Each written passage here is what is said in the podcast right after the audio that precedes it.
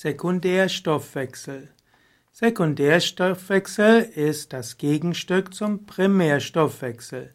Als Primärstoffwechsel werden verschiedene katabole und anabole Stoffwechselwege zusammengefasst.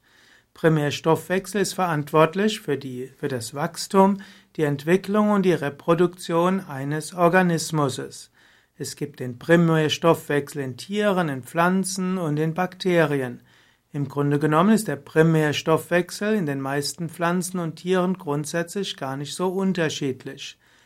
Und so gibt es als Gegenstück den Sekundärstoffwechsel. Und der Sekundärstoffwechsel sind eben die Stoffwechselreaktionen von Tieren, Pilzen, Pflanzen und auch der Mikroorganismen, die nicht direkt an den lebenswichtigen Funktionen beteiligt sind. Typischer laufen die Sekundärstoffwechsel in Ruhephasen ab.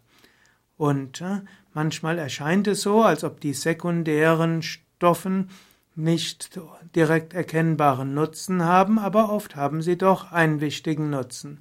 Zum Beispiel bei Pflanzen gibt es die sekundäre Pflanzenstoffe und dazu gehören Substanzen wie die Pigmente oder auch Terpene, Antibiotika, Alkaloide.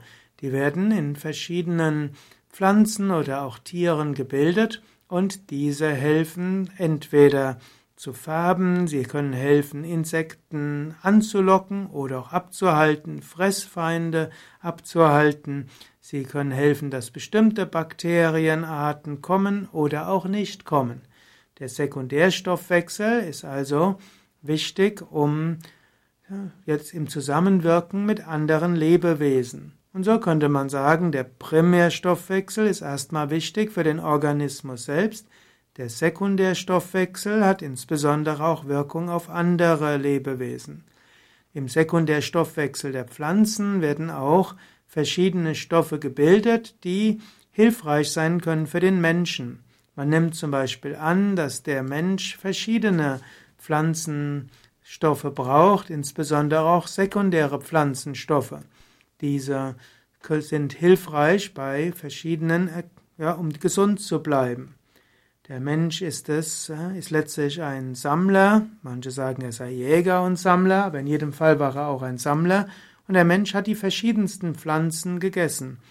Und so hat er sich daran gewöhnt, dass er die verschiedensten sekundären Pflanzenstoffe aufnimmt.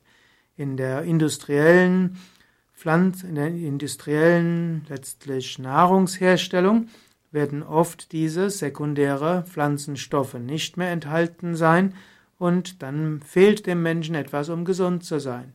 Und so ist es umso wichtiger, dass du dich gesund ernährst mit Gemüse, Obst und Salaten, dass du einen hohen Rohkostanteil zu dir nimmst, denn manche der sekundären Pflanzenstoffe wirken am besten, wenn die Pflanze roh ist. Auch Vollkorngetreide, Hülsenfrüchte, Saaten und Nüsse enthalten sekundäre Pflanzenstoffe, die alle hilfreich sind für die Gesundheit. Im Normalfall ist es gut, ein großes Spektrum von verschiedenen Pflanzen zu sich zu nehmen. Das hilft dann auch, dass du die verschiedensten sekundäre Pflanzenstoffe hast. Das ist gut für die allgemeine Gesundheit. Wenn du konkrete Probleme hast, dann ist es hilfreich, einen Arzt, einen Heilpraktiker oder einen veganen Ernährungsberater zu Rate zu ziehen, oder auch ein Ayurveda-Ernährungsberater oder auch jemand aus der traditionellen chinesischen Medizin, die können dir dann sagen, welche Pflanzen besonders hilfreich sein können, um wieder gesund zu werden. Und die Heilwirkung vieler Heilpflanzen und Heilkräuter beruht eben auf den sekundären Pflanzenstoffen, die die Pflanzen im Sekundärstoffwechsel herstellen.